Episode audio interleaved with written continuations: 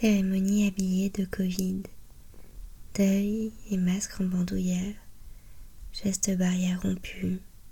Pour un signe, une présence, un témoignage plus important que la vie. Que reste-t-il de la spontanéité de zone étreinte L'essentiel finalement qui s'invite sans y réfléchir.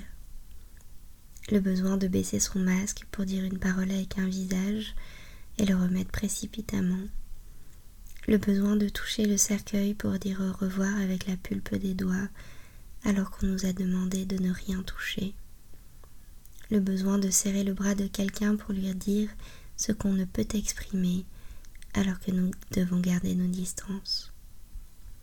Et cette église est presque vide, clairsemée par les derniers danseurs d'une salle de bal. Les danseurs les plus récalcitrants sont restés, ce sont les plus âgés. Ils sont là malgré le risque, malgré la mort qui plane précisément pour eux.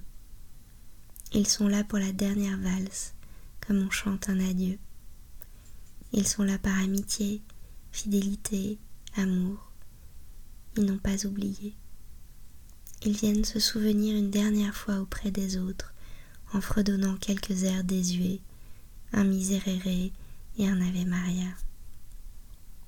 Il y a dans la fragilité qui s'expose pour un rien, pour un mort, pour un souffle de vie, une humanité tremblante de s'imposer par-delà les conjectures, les bonnes raisons et les postillons.